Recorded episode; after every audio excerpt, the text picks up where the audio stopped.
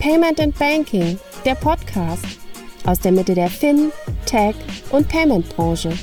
Mit euren Hosts Jochen Siegert und André Bajorath. Hallo und herzlich willkommen zum Fintech-Podcast von paymentbanking.com. Das Jahr 2021 fast vorbei und der André und ich wollen erst nochmal die News des Monats äh, Revue passieren lassen, ähm, was alles jetzt im Dezember noch passiert ist. Und wir wollen äh, dann auch vielleicht mal ganz kurz zurückschauen auf das komplette Jahr äh, 2021, was so die wichtigsten Themen waren, die wir äh, zu oft gesehen haben und die wir teilweise nicht mehr gesehen haben, ähm, obwohl sie gerne hätte sehen wollen. Hallo André, wie geht's dir? Hallo Jochen, mir geht's gut und ich freue mich mit dir das Jahr zu beenden. Und dann gucken wir mal, was wir nächstes Jahr so alles erleben ähm, in der Fintech, Payment, Banking und wir müssen mittlerweile wahrscheinlich auch sagen, Kryptowelt, um es mal zu erweitern. Ne? Ja, genau, genau. Wir können dann vielleicht einen kleinen Ausblick machen. Ich habe, was die Hörer nicht wissen, wir haben so eine interne Chatgruppe. Da kam ich ja mit der Prognose, dass der Bitcoin beim Jahresende bei 75.000 stand. Also ich war schon kurz davor zu feiern, äh, als wir bei 69.000 waren. Jetzt sind wir aber beim Jahresende weit davon entfernt. Mal gucken, wie das weitergeht. Hattest du auch eine Prognose abgegeben oder nee. hast du nur die anderen machen lassen? Nee, ich habe euch nur machen lassen. Also ich glaube, Frank okay. war ganz bullisch mit 100.000 ne? und ähm, Du warst, glaube ich, bei 75. Ich weiß gar nicht. Ich glaube, ich habe nichts gesagt dazu. Da fühlte ich mich, fühlte ich mich noch weniger berufen, das zu tun, als bei anderen Prognosen. Ja, aber trotz allem, wenn man mal schaut, wie der Bitcoin sich in diesem Jahr entwickelt hat, vom Jahresanfang bis heute, ist trotzdem eine sehr, sehr gute Performance. Aber du hättest, glaube ich, andere Aktien kaufen können, die mindestens genauso performt sind wie der Bitcoin dieses Jahr. Äh, es gibt immer ein paar Aktien, die dann. Äh, nein, nicht nur ein paar. Also, so, so, ich glaube, über, über das Jahr war es jetzt nicht so gewaltig, ne? Das stimmt, das stimmt. Da gab es schon bessere Jahre, genau. Genau. Ja, dann lass uns doch mal anfangen mit dem äh, Dezember, äh, bevor wir auf die Jahresbetrachtungen gehen. Und zwar Fundbox, äh, das amerikanische Fintech aus San Francisco, hat eine 100 Millionen Finanzierung gefahren. Ist es ein Unicorn, 1,1 Milliarden Dollar äh, Bewertung. Die machen primär B2B-Geschäfte mit KMUs, Kredite und Finanzprodukte bieten die ähm, als Fintech an. Also ich glaube, ehrlich gesagt, haben wir ja auch schon ein paar Mal darüber gesprochen, dass das Thema KMU mehr und mehr in den Fokus gerückt ist. Ne? Also auch schon in den letzten zwei Jahren haben wir doch gesehen an den ganzen Neobanks für KMU und dass jetzt weitere Finanzprodukte in den Fokus kommen und möglicherweise dann sogar auch über die Neobanken vertrieben werden oder über welche Vertriebskanäle auch immer, ist, glaube ich, klar. Ich kannte sie ehrlich gesagt nicht. Aber wir sehen das ja auch in Deutschland schon eine ganze Zeit, dass du halt Kreditgeschäfte und andere Finanzprodukte auch von Fintechs siehst. Eigentlich könntest du mit Aux Money vor 10, 12 Jahren hätte man schon anfangen können in dieser, in dieser Liste, aber so eine Credit Shelf und, und einige andere machen, glaube ich, sehr ähnliche Sachen. Ist, glaube ich, nichts total Ungewöhnliches oder eine Compeon oder sowas, die ja keine eigenen Kredite vergeben, aber halt als Marktplatz fungieren. Also da Überrascht mich nicht. Für eine Series D in den USA klingt es eher nach einer sehr, sehr kleinen Runde, wenn ich ehrlich bin. Das stimmt, 100 Millionen ist da relativ überschaubar. Genau. Ja. Gehen wir noch weiter. Wenn, äh, unser Kollege Mike Klotz hat äh, in seinem Jahresrückblick bei Payment Banking geschrieben, es gibt jetzt auch Neobanken für Ausdruckstänzer. Also jede, jede Zielgruppe hat ihre eigene Neobank. In dem Kontext kann man Goalsetter jetzt nicht ganz so böse negativ äh, gesetzt äh, sehen, denn äh, das ist ein CSA Fintech, die haben jetzt gerade 15 Millionen bekommen und bieten eine App für Kinder und Jugendliche, wo die den Umgang mit dem Geld erlernen können. Also ein bisschen wie unser Fintech des Jahresgewinner Pocket, die ähm, da auch eine Neobank oder wie auch immer man das nennen mag, für die Jugendlichen und Kinder anbietet für äh, Financial Services und Banking. Nee, ich meine, wir haben ja darüber gesprochen, auch auf der letzten BEX, als es so heiß war in Frankfurt, über das Thema Vertikalisierung von Banking in jeglicher Form. Und wenn du dich erinnerst, ähm, Ralf Müller war ja auch auf dem Podium und erzählte auch von einem Investment, was er kurz davor gemacht hat in den USA. Und ich glaube, das war die Bank für Barber und für Tätowierer, also weißt du, für dieses Vertical, also eine eigene, eine eigene Bank, also für Influencer und eine ganz spezielle Zielgruppe. Und ich glaube, die Zielgruppe Kinder und Jugendliche ist weiterhin underserved, wenn man das so will. Ne? Also da, da gibt es einfach wirklich relativ wenig gute Angebote. Natürlich gibt es immer wieder Angebote, natürlich hast du Sparkassen, Volksbanken und die ganz klassischen Banken, die natürlich auch immer so, so eine Art, aber eher Kinderkonto anbieten und das ist, glaube ich, nicht mehr zeitgemäß, das typische Kinderkonto, sondern du musst halt, und das ist etwas, wenn ich auf das gucke, was Goalsetter macht, das Heranführen an, an Geld und das Heranführen an Geld ausgeben Jochen, wenn wir uns daran erinnern, dann hatten wir halt auch immer als Kinder wahrscheinlich schon Sparziele. Also wir wussten, was wir davon kaufen wollten. Ich habe mir zum Beispiel sehr, sehr häufig dann davon den Kicker gekauft, also das, das äh, Magazin, Fußballmagazin. Und äh, Platten waren dann irgendwie so die nächste Stufe, die ich mir gekauft habe. Und wenn ich mir halt heute ansehe, bei meinen Kindern, natürlich sind die auf der einen Seite verwöhnt und auf der anderen Seite alles das, wofür ich damals, worauf ich gespart habe, ist eigentlich immer da. Also einmal durch so genau. etwas wie Audible, äh, beziehungsweise so ein paar Amazon-Abonnements, dass einfach Bücher in so einem Abo mit drin sind und Musik. Das war halt, wie gesagt, mein Hauptgrund, Geld auszugeben oder Kassetten oder was auch immer. Das ist einfach da. Ne? Und äh, dadurch, also die ganzen Hörspiele sind da, die ja möglicherweise früher für uns noch ein Grund war, drei Fragezeichen oder TKKG oder was auch immer irgendwie zu kaufen, als wir noch ganz klein waren und danach Schallplatten oder danach CDs. Auch das ist immer dadurch Spotify. Und Kino ist halt auch nicht mehr so, so relevant, ne? weil A, Pandemie und B, Netflix ist immer da oder Amazon Prime ist immer da.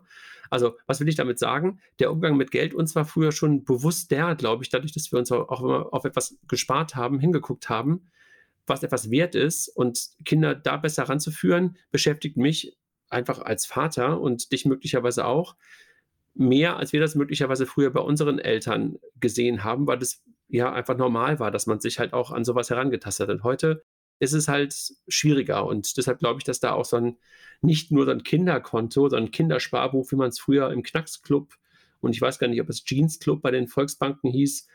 Jeans-Sparbuch, genau. Ja, Jeans-Sparbuch, ja. genau. Das reicht halt nicht mehr, ne? sondern das muss halt irgendwie auch vernünftig in der App abgebildet werden. Und ich habe das ja auch schon ein paar Mal gesagt, unsere Kinder haben halt ein Konto auch bei einer Bank und auch mit einer eigenen App und auch mit einer eigenen Debit-Credit-Card und einer Girocard. Und das ist schon okay. Ne? Also die sind immer noch verwirrt darüber, dass das Geld, das habe ich auch schon ein paar Mal erzählt, nicht sofort von unserem Konto, wenn ich ihnen was überweise, auf deren Konto ist, dass das immer noch mit einem T plus 1 oder das Wochenende T plus 2 versehen ist. Das ist immer so, hä, was ist das? Ne? Not, not real time. Ähm, aber so dieses Heranführen auch an Sparen, also das habe ich mit den Kindern jetzt auch gerade gemacht, so ETF-Sparpläne mal eingerichtet, also damit sie auch verstehen, was da passiert, ne? Und habe jetzt auch mal darüber nachgedacht, so kleine Kryptosparpläne für sie einzuführen. Ist aber ehrlich gesagt gar nicht ganz so leicht. Also ETF-Sparpläne für Kinder geht, da gibt es auch vernünftige Angebote. Aber sowas wie Krypto ist total schwer, weil du alles auf deine Kappe machen musst. Und eigentlich würde ich es ja gerne auch sofort auf deren Namen machen. nicht nur aus steuerlichen Gründen, sondern einfach auch, weil es damit sofort auf deren Namen läuft. Ne? Gibt es aber gerade aus meiner Perspektive noch keinen Krypto-Anbieter, wo du das machen kannst. Auch von den ganzen Neo-Brokern, also ein Scalable oder eine ähm, Trade Republic und, und alle, sind nicht geöffnet für Kinder. Ähm, da musst du halt irgendwie immer ähm, zur klassischen Bank und da halt in der Regel auch als Eltern noch ein Konto haben, damit deine Kinder dann da auch ein Konto öffnen können. Solange ausgeholte Goalsetter ähm, warum ist das nicht nur, was hat der Mike gesagt, für, für welche Zielgruppe? Äh, für Ausdruckstänzer. Für Ausdruckstänzer. Äh, ähm, da würde ich auch nochmal möglicherweise ein Fragezeichen hintermachen. Bei Kindern, Jugendlichen würde ich kein Fragezeichen hintermachen und habe das versucht jetzt gerade lange zu erklären anhand meiner eigenen Geschichte.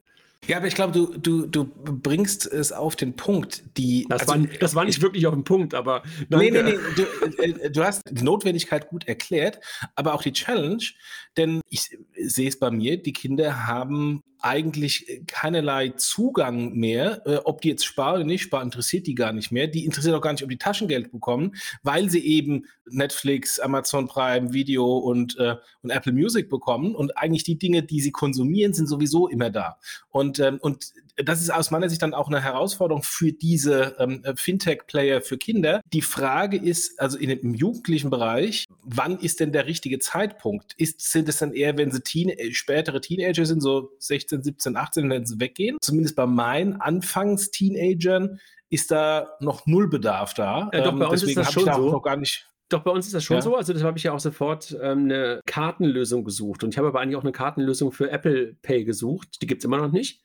Also meine Kinder, mhm. weil ich ja auch so brav war, das echte Alter äh, im iCloud-Account einzutragen, äh, dürfen, glaube ich, erst mit 16 bekommen sie erst eine Freischaltung der Karte. Die Karte könnte das. Das ist von der Comdirect, kann ich ja sagen. Aber da die noch nicht, noch nicht über 16 sind, kriegen sie die noch nicht auf Apple Pay freigeschaltet. Also meine Kinder machen das schon mal, die halt mittlerweile alleine shoppen gehen mhm. und sind halt auch mittlerweile gewohnt, dass sie dann im Laden mit Karte bezahlen. Also die würden okay. jetzt nicht ja, mehr, die würden jetzt die würden nicht an den Geldautomaten gehen und Geld abheben, ja. ähm, sondern gehen halt in der Regel, weil das ja jetzt auch normal geworden ist, in die Geschäfte und zahlen ganz normal ähm, mit, mit ihrer NFC-basierten Karte. In der Regel halt eine, eine Debit-Credit-Card, ne, die sie dann haben. Die Girocard benutzen sie eigentlich gar nicht, sondern die benutzen halt auch immer die, ähm, ich glaube, es ist die Visa, die Visa ähm, Direct Debit. Nee, meine Kinder kommen da ganz nach dem Vater ähm, und kaufen online. Also sie kaufen bei Amazon ein und dann ist es teilweise so, dass sie meinen Amazon-Account ähm, nutzen, um sich irgendwelche Bücher zu kaufen. Und dann kommen sie mit Bargeld und geben mir dann das Bargeld äh, nach dem Motto, hier habt ihr es gekauft, ähm, bitte bezahlen. Wie machst du das mit den Bonuspunkten? Wie gibst du ihnen Bonuspunkte? Äh, Bonuspunkte gibt's nicht. Aber lass mal zum nächsten Thema gehen. Äh, ich glaube, das ist auch ein, ähm, ein, ein grundlegendes Thema, was dieses Jahr ähm, neben den äh, spezialisierten Playern wichtig war, das ganze Thema Buy Now, Pay Later. Jetzt ist auch Microsoft auf den, auf den Zug aufgesprungen. Ähm, und zwar für den Browser Edge hat Microsoft eine Kooperation mit dem Fintech SIP ZIP geschrieben, äh, noch nie gehört. Ähm, und da kann dann auch Buy Now Pay Later angeboten werden äh, oder beziehungsweise genutzt werden. Ähm, ist jetzt aus meiner Sicht eine von vielen äh, Lösungen, wo es dann Max auch wieder eine Konsolidierung geben wird. Von daher würde ich jetzt noch nicht sagen, dass nur weil es Microsoft anbietet, das Ganze den groß wird, aber es zeigt einfach nochmal dieses riesen Buy Now Pay Later Hype-Thema, ähm, was in diesem Jahr quasi alle Player beeinflusst hat. Na, jetzt habe ich die Mischung, ne? Buy Now Pay Later und ich sehe das halt eher gerade als Embedded Finance Thema, ne? Also, dass du halt im Browser das Thema Payment sofort drin hast. Also, dass du gar nicht drüber nachdenkst, äh, du kaufst irgendwas ein, es ist eine Extension im Browser und dann wird sofort diese Variante mit hochgezogen. Also, dass du nicht mehr haben wir schon ein paar Mal darüber gesprochen, wo wir auch den Unterschied zu Embedded oder der Vorteil von Embedded Finance besteht ja einfach darin, dass es in dem Moment auftaucht, wo du es gerade möglicherweise benötigst und nicht mehr bewusst die Entscheidung vorweg treffen musst. Also diese Vorher-Entscheidung, wie will ich bezahlen, das wird ja komplett verschoben dahin, dass du etwas einkaufst und danach dann darüber nachdenkst, wie will ich eigentlich das Thema setteln.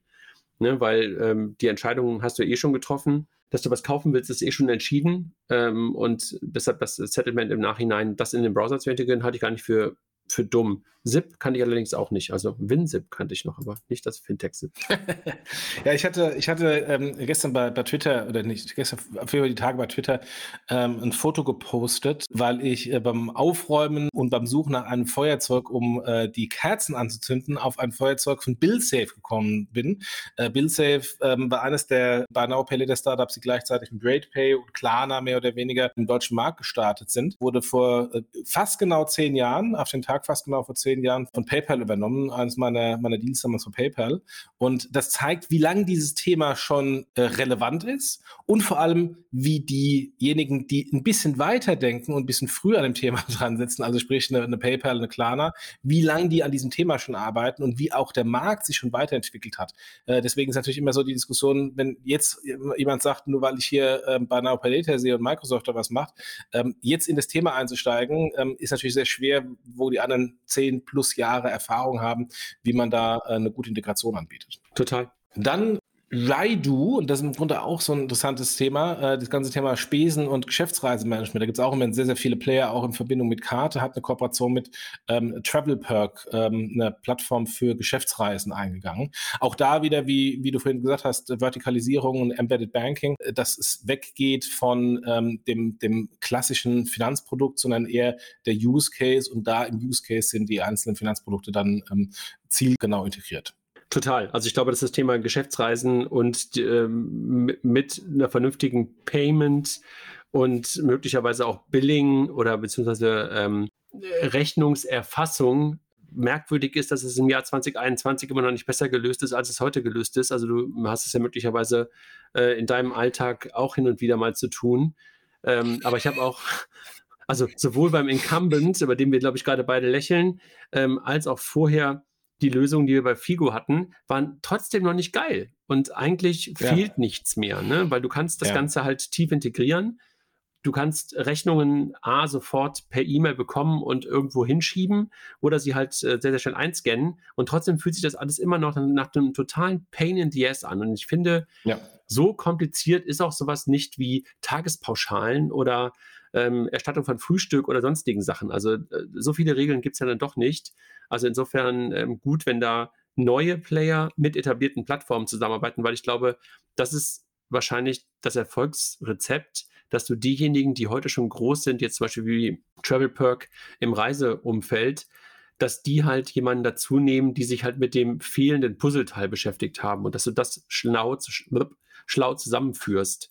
Das ist, glaube ich, ähm, das, was wir auch hier wieder sehen. Und da haben wir wieder die Vertikalisierung, äh, Entschuldigung, ähm, die Kontextualisierung von, von Payment und Banking. Ja, da ganz kurz in dem Kontext, ähm, Enfuse, äh, finnisches Startup, das auf, äh, fokussiert auf Kartenausgabe und Management sich spezialisiert hat, eine Series C genommen vom Viturian Partners. Kunde ist Pleo, äh, da sind wir auch wieder bei dem Reise- und Expense-Management-Thema. Also von daher, da passiert im Moment sehr, sehr viel in dieser Wertschöpfungskette, äh, auch der Dienstleister hinten dran. Ja, lustig, ne? Also das, so auf, auf Visa und Master-Infra ist es ja eigentlich, ne, wenn du so willst, ähm, dass da immer noch solche Player entstehen, die eigentlich einfach Karten herausgeben. Eigentlich würde man ja denken, da gibt es genug von. Und es gibt ja jetzt auch ein paar, äh, witzigerweise, die sich wieder verabschieden, ne? also wie die Landesbank Berlin, wo man ja auch ein bisschen eigentlich überrascht war, dass die sich aus diesem Issuing-Geschäft äh, verabschieden. Aber scheinbar äh, sind da jetzt andere Skills gefragt, ne? dass also nicht das klassische, die klassische Bank in Anführungszeichen da so relevant ist, sondern dass möglicherweise andere Skills, wie jetzt hier vielleicht eine Enfuse, ähm, sie, sie eher hat, ähm, relevanter sind. Ne? Ja, ja, Datenanalyse und Datenkontextualisierung ist, ist da. Ja, und ich glaube halt auch da, dass du halt auch in Realtime den ganzen Kram, also den Antrag erfasst und, und ähm, dass du dich halt auch wieder da embeddest, ne? also in deine Partner ja. hinein ähm, und du nicht zwei verschiedene Welten hast und sagst, okay, hier hast du die Karte und jetzt mach, was du damit willst. So fühlt es sich also teilweise bei der Amazon Credit Card an, ehrlich gesagt. Ja, ja sehr getrennt. Dann neues Unicorn, Lydia, äh, sitzen im Fintech, äh, im Kryptobereich, ähm, machen Aktien-Kryptohandel, haben eine CUC-Finanzierung von 100 Millionen abgeschlossen und äh, werden mit ähm, über eine Milliarde bewertet. Nett, mir fällt auch nach diesem Jahr schwer, die großen Unterscheidungen zwischen den vielen Plattformen, die genau das anbieten, jetzt zu differenzieren. Also hier zwischen Lydia und äh, Bitpanda und Coinbase und Kraken Aber ich glaube, Lydia kommt, glaube ich, ursprünglich aus dem normalen Banking und ist jetzt in das Thema Krypto mit reingegangen, ne? Ja, klar. Es gibt natürlich die die Player, die, die vom, vom Krypto ins Banking reingehen und äh, hier äh, Bitpanda macht jetzt auch äh, Aktientrading oder es gibt die äh, Banking-Player, die ins Krypto-Bereich mit reingehen. Hier wird es eine Konsolidierung geben, so oder so. Also die Frage, ähm, dass da so viele Unicorns auf, dem, auf, der, auf der Weide grasen, das glaube ich, wird nicht lange der Fall sein. Mhm. Das stimmt wohl. Dann Receive, war glaube ich auch bei uns im Podcast. Äh, Hamburger Fintech, die Inkasso-Management machen, haben äh, ABN AMRO als Investor gebaut. Naja, die machen halt Mahn und den Mahnwesen und den Kasso. Und Paul und Michael Buckes ähm, machen das Ganze. Die waren ja jahrelang vorher bei Otto und haben bei Otto ähm, die Inkubation teilweise mitverantwortet und haben dort auch schon ein paar Fintechs mit aufgebaut. Kommen beide davor aus der VC-Szene haben aber natürlich bei Otto dieses Segment Mahnwesen und den Kasso ganz gut kennenlernen können. Und diese Expertise bringen sie jetzt in ihre eigene Firma ein. Ich glaube, das machen die sehr gut. Und einen strategischen Partner mit einer ABN Ambro dabei zu haben, da ist ja immer so ein bisschen zweischneidig. Auf der einen Seite kann man sagen, vielleicht zu früh für einen Strategen. Gleichwohl ist das Thema relativ nah auch bei der ABN Ambro dran und eine strategische Partnerschaft möglicherweise dazu haben mit jemandem, der vielleicht so etwas, vielleicht sogar eine Linie zur Verfügung stellt. Ne? Also um möglicherweise auch, ja, die brauchen sie ja nicht wirklich. Ne? Mal ein Wesen in Kasse. Nee, ich überlege gerade, ob sie möglicherweise schon mal Kredite rausgeben können an irgendjemanden, der auf irgendwas wartet oder sowas. Das kann natürlich schon sein, so eine Zwischenfinanzierung dann sozusagen zu sichern oder sowas. Ne? Das ist eher ein Working Capital Thema. Also, dass ich dann die, die Forderung, ähm, die ich erwarte, äh, einzusammeln, dann vorzeitig ähm, dem Händler oder wem auch immer aus, ausschütten. Genau, manche, ja. also sozusagen eine, eine, Zwischenlinie oder sowas zur Verfügung zu stellen. Ne? Genau, ja, ja, genau, genau. Das kann natürlich schon sein. Ja, Glückwunsch. Glückwunsch nach Hamburg hier. Dann Brickwise ist ein Fintech in Wien und in München. Äh, die machen im Grunde einen digitalen Marktplatz für Anteile von Immobilien. Ähm, das klingt so ein bisschen wie eToro, die in Hamburg Nein. sitzen, ähm, die ja, nicht eToro, nee, ähm, wie heißen die in Hamburg? Die, ja, ich, ähm, wenn ich es jetzt nicht gefragt hätte, wüsste ich es. Simon Brucke ist der äh, Ja, genau. Und e eToro ist was anderes, ja, ja. Ähm, ah. äh, ja, Mann. Ja, okay, äh, bitte, bitte korrigiert uns, äh, liebe Hörer. Ähm, also das, ähm, das Crowdfunding-Startup äh, in, in Hamburg, ähm, die auch Crowdfunding für Immobilienprojekte machen, äh, die in, den, in das Thema auch reingehen wollen ähm, und ähm, haben ähm, ermöglichen quasi den Kauf von Immobilien ab 100 Euro pro Anleger, also Demokratisierung. Exporo, siehst du genau. Äh, also Demokratisierung des Immobilieninvestments. Ich erinnere mich ja so ein bisschen an die alten ähm, Immobilien, offenen Immobilienfonds, äh, die dann doch nicht mehr so offen waren und dann geschlossen wurden und dann für viele kein gutes Investment mehr waren. Ja, das war nach der Wende, ne? Vor allen Dingen ähm, im Osten ja, gab es eine ganze Menge von. Ähm, ich glaube trotzdem noch, dass das etwas Interessantes ist. Ne? Ähm, ich glaube, das ist gerade so noch in so einer Entwicklungsphase. Aber was meine ich damit? Ich glaube, am Anfang waren da möglicherweise auch ein paar Projekte, die möglicherweise nicht so super, super waren. Und ich glaube, dass das Thema aber jetzt wahrscheinlich ein Stück weit lernt. Und ich könnte mir vorstellen, dass es durchaus eine Assetklasse wird. Also natürlich, Immobilien sind ja schon immer eine gute Assetklasse, ähm, aber die halt auch ähm, fragmentiert auch eine Assetklasse sein können. Ähm, das kann ich mir schon. Kommt halt immer auf die, auf die Projekte und auf die Immobilien an. Das ist ähm, das Antro. Gehen wir wieder zurück zu Krypto und, äh, und wir haben auch schon Visa genannt. Äh, Visa führt ein, ähm, einen Advisory Service ein für Krypto, nennt sich Visa Consulting and Analytics und ähm, soll den Kunden und Partnern von Visa ähm, helfen, äh, ihren Weg ins Krypto-Umfeld zu vereinfachen und zu ermöglichen. Klingt so ein bisschen wie die Mastercard Advisors, die es schon irgendwie 20 Jahre gibt, äh, nur halt jetzt fokussiert auf Krypto und ich glaube, der Beratungsbedarf in dem Umfeld ähm, ist natürlich sehr, sehr groß. Also von daher ähm, macht aus meiner Sicht sehr viel Sinn. Klingt so ein bisschen wie das eigene Flywheel, ne? Also, dass du halt dein eigenes Geschäft versuchst zu befeuern. Ähm, indem du halt sagst, okay, ja, klar, die klar. Frage wird halt sein, ob du als Visa wirklich Geld dafür nehmen kannst für die Beratung oder ob das halt eher ein etwas besserer Pre-Sales ist. Ne? Das äh, stelle ich mir manchmal die Frage bei solchen Sachen. Wer wirklich dann einer Firma, die so nah dran ist, dafür Geld bezahlt, wenn man eigentlich davon ausgehen kann, dass wahrscheinlich nachher auch Visa ins Geschäft kommt. Aber let's see. Aber das ist ja bei Mastercard, Mastercard weiß es genauso. Also es ist ja nicht so, dass ich jetzt ähm, dafür bezahle, sondern das ist letztendlich ein Add-on ähm, und er ermöglicht im Grunde eine Differenzierung des Produktes äh, oder ermöglichte bislang eine Differenzierung des Produktes ähm, im Vergleich zu anderen Card-Schemes, wo wir ja wissen, dass die Card-Scheme-Produkte an sich extrem austauschbar sind. Ob da jetzt ein eine oder andere Logo drauf ist, ist ja im Grunde im, im gewissen Umfeld eigentlich vollkommen egal. Ähm, und äh, da kann man natürlich auch ähm, gegenüber den Partnern ein bisschen Differenzierung Das stimmt, da hast du recht. Bleiben bei Visa ähm, und ein Thema, der, das ich ehrlich gesagt für dieses Jahr viel stärker erwartet hatte, aber irgendwie nicht gekommen ist, das ganze Thema Open Banking. Visa macht weitere Schritte ähm, im, im Open Banking und zwar haben sie neben Tink jetzt auch Currency Cloud äh, übernommen gehabt und beteiligen sich jetzt auch ähm, bei einer API-Plattform namens äh, Belvo in Südamerika. Das ermöglicht äh, quasi Zugriff auf 50 Institute in Mexiko, Brasilien, Kolumbien etc. Funding hat insgesamt, äh, insgesamt ein Volumen von 43 Millionen macht Sinn, aber so ein bisschen der richtige Durchbruch, äh, was wir auch alle erwarten mit, mit äh, PSD2, ist bislang immer noch ausgeblieben. Sehe ich anders. Ich glaube, dass sich PSD2 bzw. Open Banking gerade ganz normal etabliert, behind the, ähm, so, sozusagen hinter den Linien.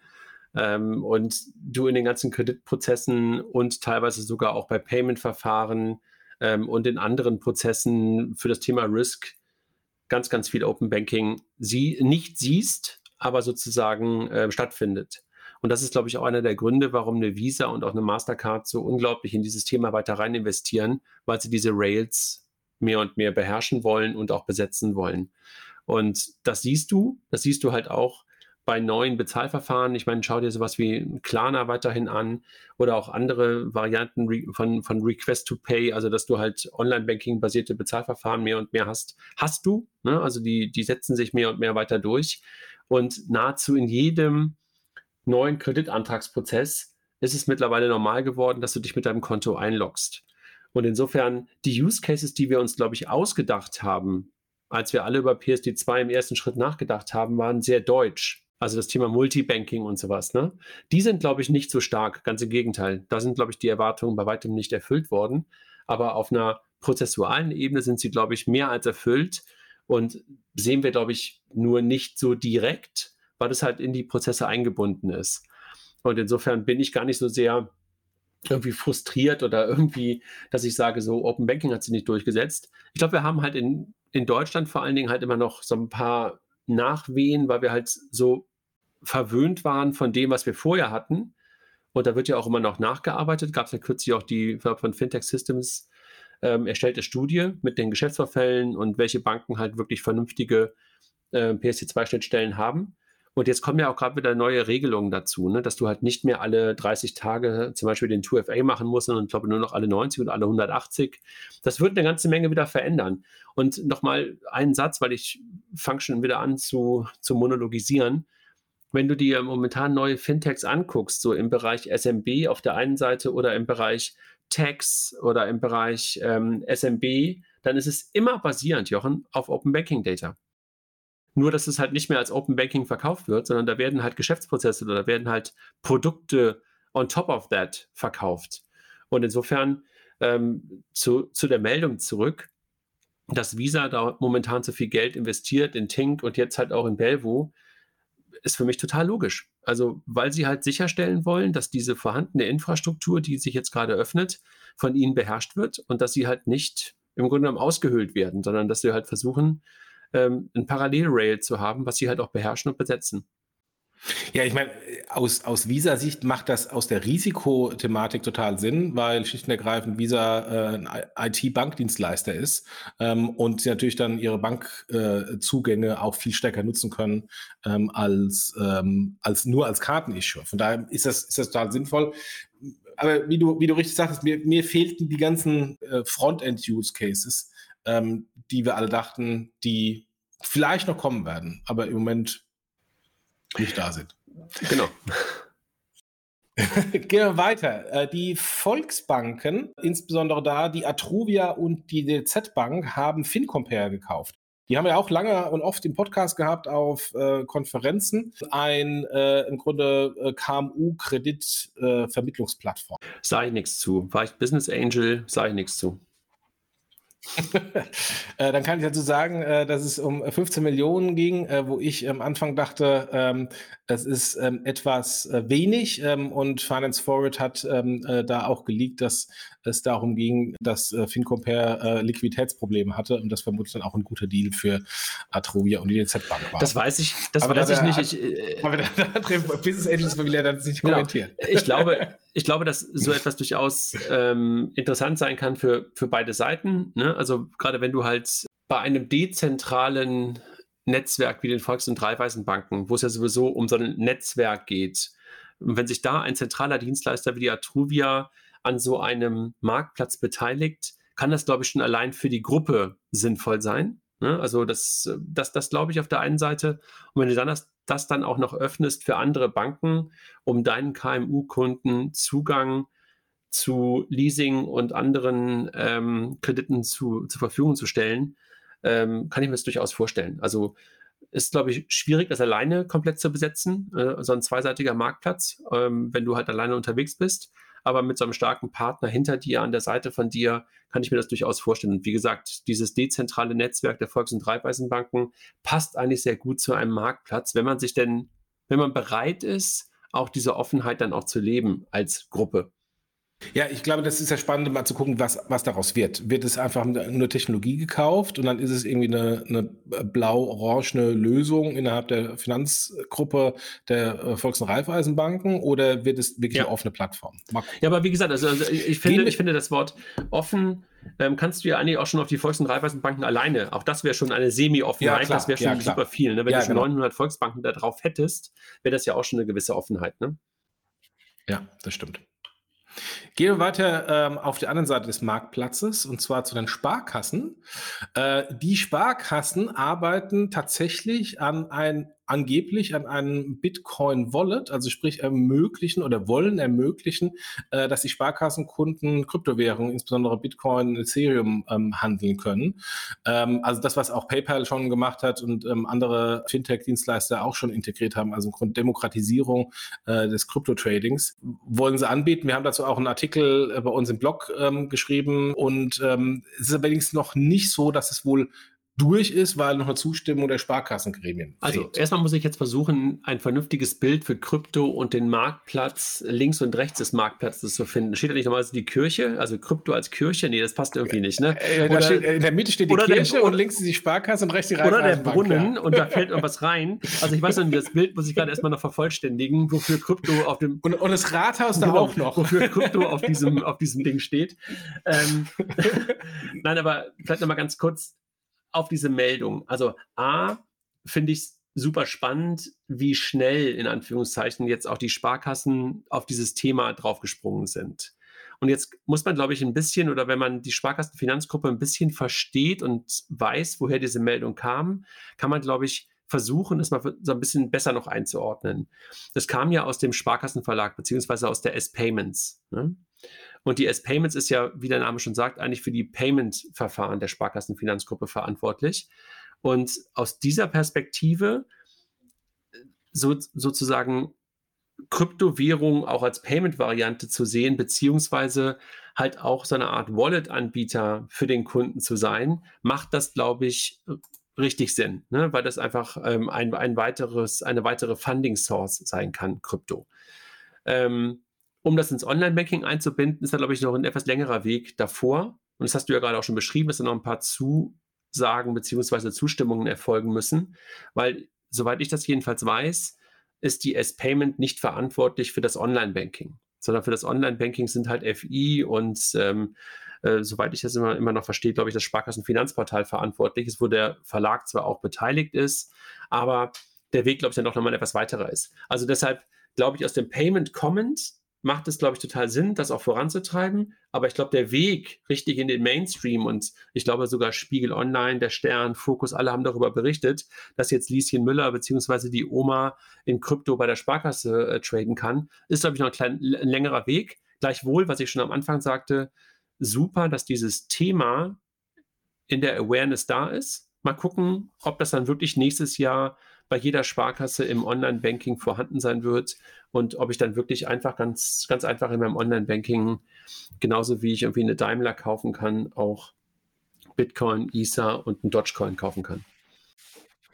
Ja, und da äh, in dem Kontext nochmal meine, äh, meine Bemerkung, es wird nicht so viele Unicorns ähm, auf dem Feld geben äh, von der Kryptoseite. Ähm, wenn die Sparkassen in das Thema reingehen, werden natürlich sehr viele Marktanteile ähm, den etablierten Playern gegebenenfalls abnehmen und äh, mal gucken, wie, wie erfolgreich das dann werden. Ja, aber bleiben wir bei den Sparkassen. Ähm, die Sparkassen haben eine extreme äh, Innovation eingeführt ähm, oder entdeckt, nämlich die Revolving Credit Card. Das, was in Amerika und äh, auch bei uns schon seit Jahrzehnten spezialisierte Absatzfinanzierungsdienstleister bieten, nämlich eine Kreditkarte mit einem richtigen Kreditrahmen und dann revolvierend, also nicht Charge Card am Ende des Monats alles zurückzahlen, sondern revolvierend die Kreditlinie äh, genutzt wird und nur Teile zurückgezahlt wird. Das wollen sie jetzt anbieten zusammen mit äh, dem Payment Prozessor SIA aus äh, Italien. Das Ding soll Flexi-Geld heißen und ähm, soll insofern eine klassische Revolving Credit Card sein. Mich wundert, dass die Sparkasse es bislang noch Jetzt nicht Jetzt muss man, glaube ich, auch wieder ganz kurz die Sparkassenfinanzgruppe ein bisschen besser verstehen, Jochen. Also, SIA war, glaube ich, der neue Prozessor, also der neue technische Dienstleister, den die Landesbank Berlin sich ausgewählt hat. Für ihre Visa, Master, ähm, ADAC und sonstige Kreditkarte die schon lange das Thema Revolving Credit Card hatte und deshalb, also die Sparkassen hatten das durchaus schon länger, jedenfalls ein Teil der Sparkasse.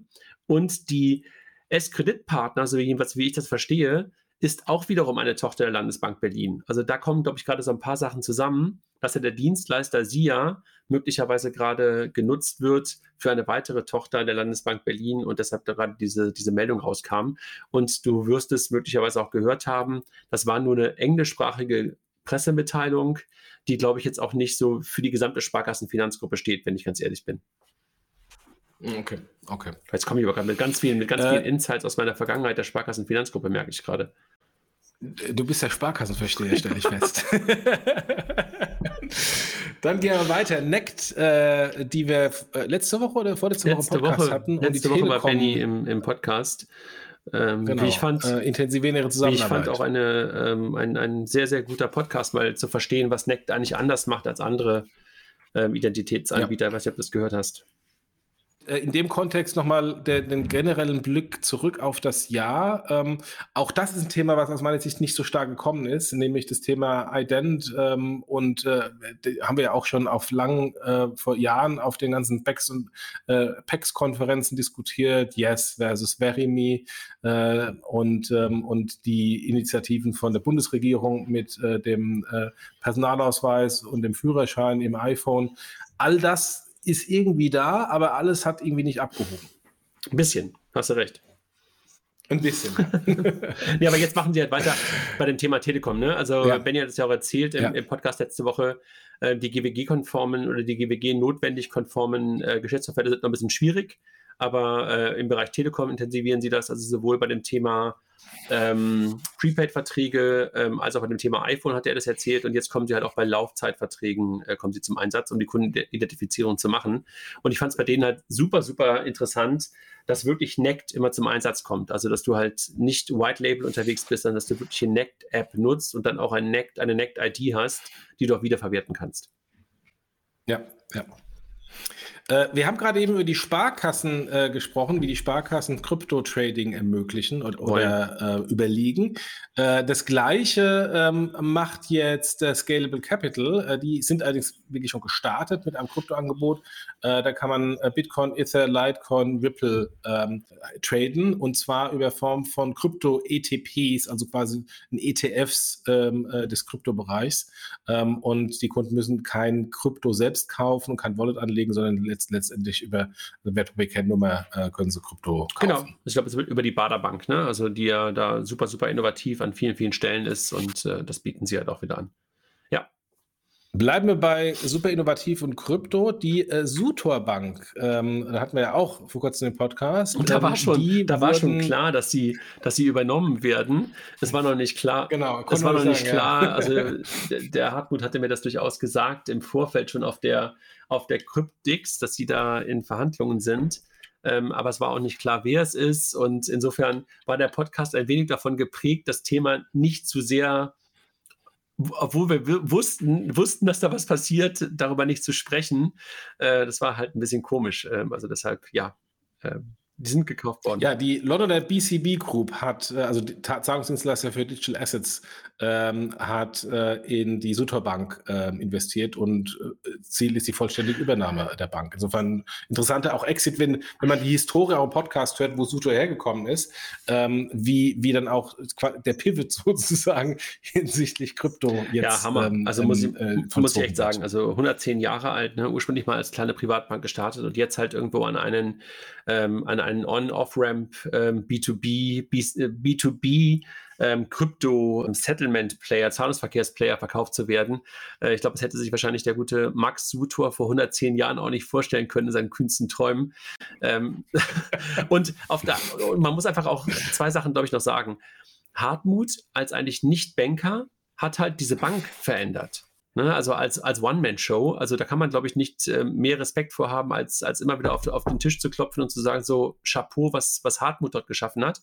Und auf der anderen Seite, du ja. kennst die ja auch, ähm, Freitag und, jetzt vergesse ich den zweiten Namen wieder, also die beiden ähm, Geschäftsleiter der Sutor Bank, die ihn halt A haben machen lassen, B zugehört haben ähm, und dann halt auch verstanden haben, was sie damit tun müssten. Ne? Also möglicherweise hätten sie schon früher anders Weichen stellen können, aber dass sie sich jetzt in diese Richtung entwickelt haben und diesen Mut gehabt haben, auch immer wieder diese Modelle zu unterstützen, ähm, finde ich wirklich auch nicht unsmart. Also deshalb weiterhin nochmal, ja. ähm, wir haben ja auch einen Artikel dazu geschrieben, nochmal Glückwunsch ähm, an die Alster.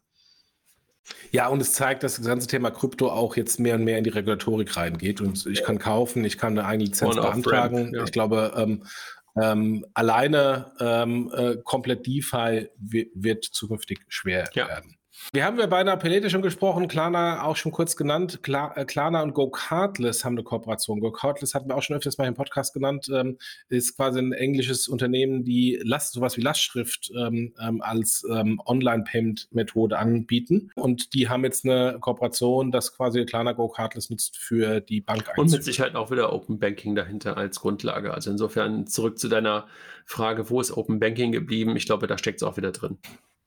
Ja, Dann interessante, ähm, interessantes Thema HCL, IT-Dienstleister aus Indien und die Deutsche Apotheker und Ärztebank beabsichtigen die Atruvia, von der Atruvia die IT-Beratungsgesellschaft äh, Gesellschaft für Banksysteme abzukaufen. Ähm, das ist interessant, weil die Atruvia eigentlich der IT-Dienstleister von der Apotheken und Ärztebank war, äh, die ja dann ähm, die Dienstleistung weggegeben hat an anderen äh, Kernbankensystemanbieter und äh, jetzt irgendwie so ein bisschen Rolle rückwärts, weil die Migration auf das neue System ja nicht so gut funktioniert hat. ich weiß gar nicht, ob es eine Rolle rückwärts ist oder ob es einfach die Erkenntnis ist, dass man doch noch ein paar Sachen vor der Brust hat, ein paar Sachen machen muss und ein paar Fachleute benötigt. Und möglicherweise sind diese Leute bei der GBS genau die Leute, die jetzt noch ein paar Sachen bei der Apotheker- und Ärztebank noch aufräumen müssen auf dem neuen Kernbanksystem von Avalok.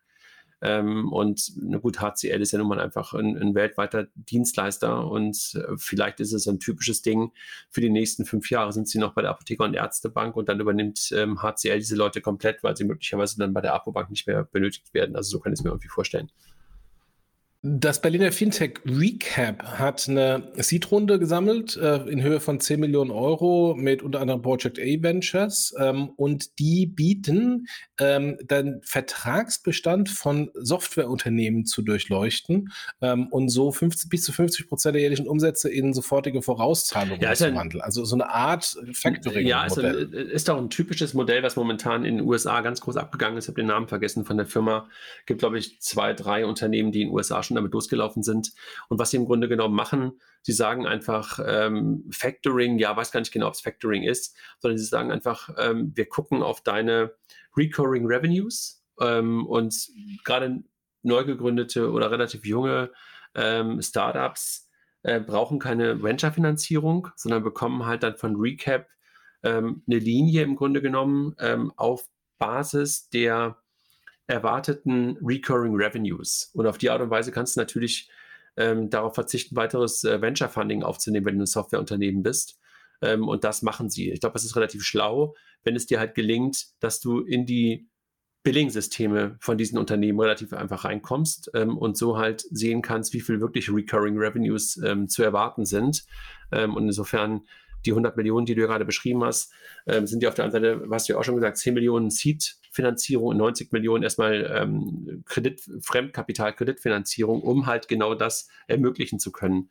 Und ähm, Jonas und Paul, die das Ganze ja gegründet haben, waren ja vorher auch Mitgründer bei Liquid. Also keine ähm, Erstgründer, ganz smarte Jungs, auf der einen Seite businessmäßig smart und aber halt auch auf der IT-Seite ganz, ganz ähm, smarte Leute. Ähm, den traue ich euch wirklich eine ganze Menge zu. Also deshalb ähm, Glückwunsch nach Berlin und die sitzen, glaube ich, in Frankfurt teilweise auch. Ähm, aber ja, Glückwunsch.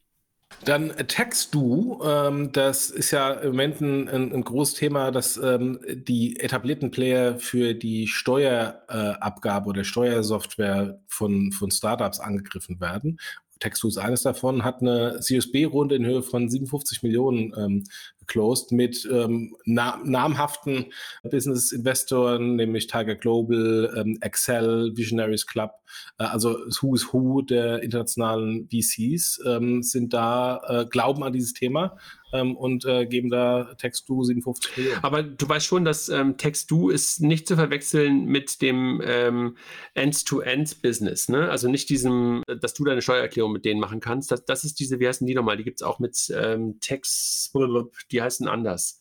Textfix, genau. Text Weil Textu macht es ja nicht für Unternehmen, ne? Also dass es, dass, dass es für dich leichter, dass es für dich leichter gemacht wird, äh, wenn du halt Import, Export und sowas machst oder möglicherweise E-Commerce-Händler bist ähm, und in China und sowas bestellst.